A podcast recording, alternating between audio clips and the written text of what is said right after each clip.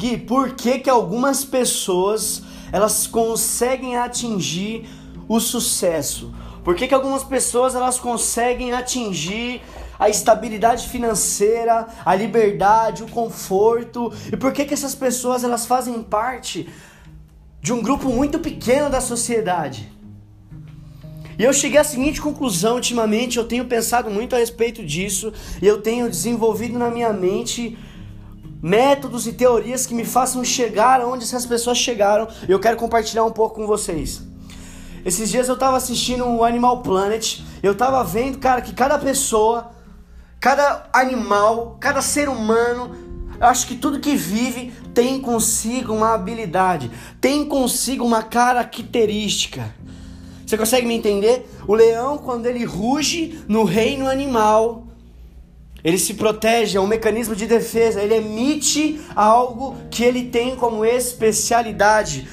O elefante é muito grande e a sua presença no reino animal, ela confronta, ela traz segurança para ele. O seu tamanho, quando ele chega, ele, ele, ele se envolve no ambiente como uma pessoa que traz segurança. A águia, como mecanismo de defesa, ela tem o poder, ela tem a habilidade de voar. Sabe quando a águia ela pode ser atacada por um animal terrestre que pode ser muito mais forte que ela, ela voa e se protege com a sua habilidade característica individual. Gui, o que, que você está querendo dizer com isso? Eu quero dizer que os animais, até os animais, tem consigo algo de especial e diferente. Mas eu quero te dizer que o ser humano, o ser humano não. O ser humano tem uma característica geral que todos têm, e aqui nós vamos começar a discernir o que, que as pessoas de sucesso carregam que pessoas normais ainda não conseguiram desenvolver. Sabe, quando você olha para uma árvore, você só enxerga uma árvore, não é verdade? Quando eu olho para um pedaço de madeira, eu só enxergo um pedaço de madeira, mas há muito tempo atrás, alguém enxergou um pedaço de madeira, alguém enxergou uma árvore e viu ali a possibilidade de ser criada uma mesa, ser criado um, uma estante, um criado mudo, uma porta. Você entende? O que eu quero dizer para você? Nós seres humanos, nós pessoas, nós temos como mecanismo de defesa e desenvolvimento e habilidade especial o poder de enxergar além, de enxergar algo que os animais irracionais eles não enxergam. E nós precisamos estimular dentro de nós a habilidade de imaginar além, de ter uma visão que não enxerga como padrão, mas que enxerga além. O que difere uma pessoa de sucesso para uma pessoa comum é o quão além ela consegue enxergar algo básico, algo necessário, algo ao redor. Eu te garanto que o cara que olhou um pedaço de madeira anos atrás e disse que dali ele conseguiria tirar uma mesa, ele teve êxito de sucesso na sua vida financeira. Gui, o que, você está querendo dizer para mim hoje? Que você pode estar tá pobre, sem dinheiro você pode estar precisando da ajuda de alguém, você pode estar sem um tostão no bolso, você olha ao seu redor e você não vê recurso. Eu quero te dizer que em todos os lugares nós temos recurso e você precisa desenvolver apenas a sua visão criativa em cima das coisas que você tem ao seu redor.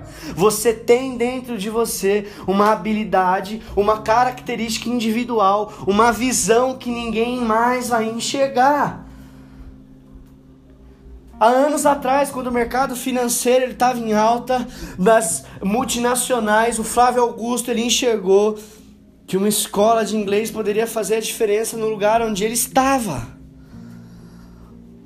Comece a olhar ao seu redor e entender o que, que tem como necessidade você pode oferecer aos seus clientes, oferecer às pessoas ao seu redor.